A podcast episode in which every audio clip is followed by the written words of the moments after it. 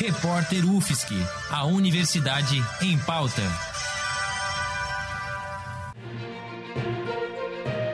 Cobertura especial Covid-19. Um milhão e meio de pessoas já foram infectadas pelo coronavírus ao redor do mundo. Eu sou o Gabriel Oliveira e agora você, ouvinte da Rádio Ponto, acompanha sem sair de casa um giro com as principais notícias internacionais sobre o coronavírus. A África subsaariana voltará a enfrentar uma recessão após 25 anos.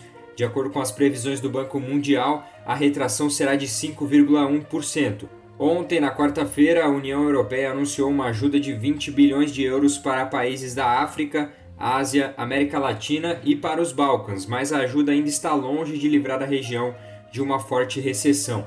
O ministro das Relações Exteriores da França, Jean-Yves Le Drian, anunciou que o país irá ajudar o continente africano com pouco menos de 1,2 bilhão de euros, dinheiro que vai ser destinado para a saúde e alimentação. O continente africano ao todo tem no momento 53 países com casos confirmados e 571 mortos.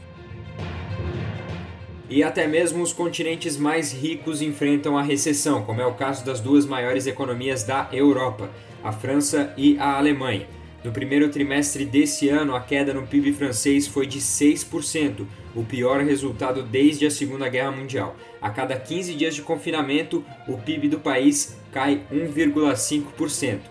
Na Alemanha, a queda do PIB no primeiro trimestre foi de 4,2% e a previsão para o segundo trimestre é de uma queda de 10%.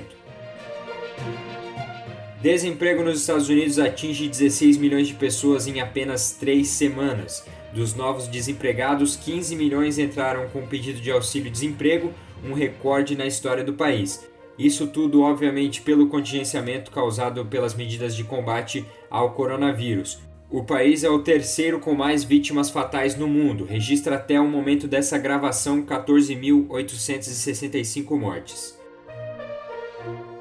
500 milhões de pessoas podem cair na pobreza ao redor do mundo por conta da pandemia. É o que diz o relatório da ONG Oxfam, caso os países mais pobres não tomem medidas de auxílio para a sua população. De acordo com a organização, isso pode resultar em um declínio dos resultados obtidos nos últimos 10 anos de luta contra a pobreza no mundo.